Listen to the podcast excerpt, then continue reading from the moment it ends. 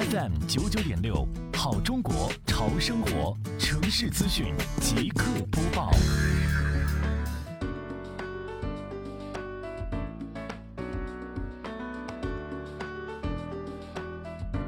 围绕美丽杭州创建暨迎亚运城市环境大整治、城市面貌大提升长效管理工作的要求，杭州市西湖区双浦镇紧抓重点，持续推进车辆乱停乱放专项整治行动。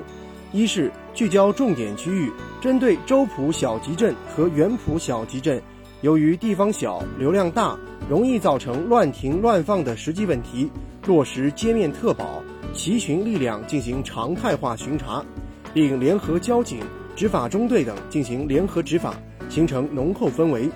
二是主抓重点时段，早晚高峰期车多人多，更容易产生乱停乱放情况。为此，重点时段在落实专人管理重点点位同时，还落实指挥平台的实时查看，第一时间发现问题，并且联动处置，